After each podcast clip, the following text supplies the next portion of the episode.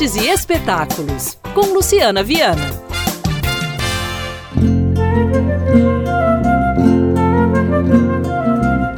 História de uma vaquinha que sai do curral para o primeiro passeio. A Vaquinha Lelé, espetáculo para crianças que estreou no ano passado e que participa pela primeira vez da campanha de popularização do teatro este ano.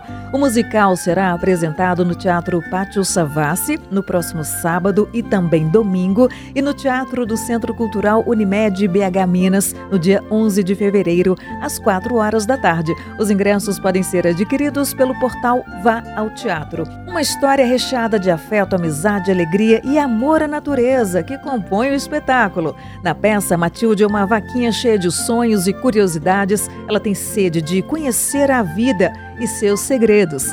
A simpática vaquinha faz vários amigos durante o passeio e sai em busca de conquistar o maior sonho dela: voar. Quando eu tiver as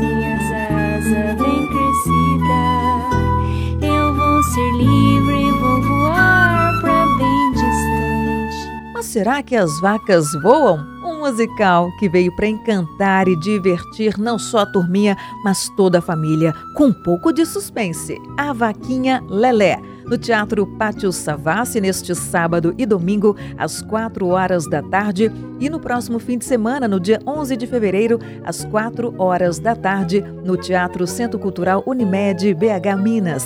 Então programe-se e divirta-se!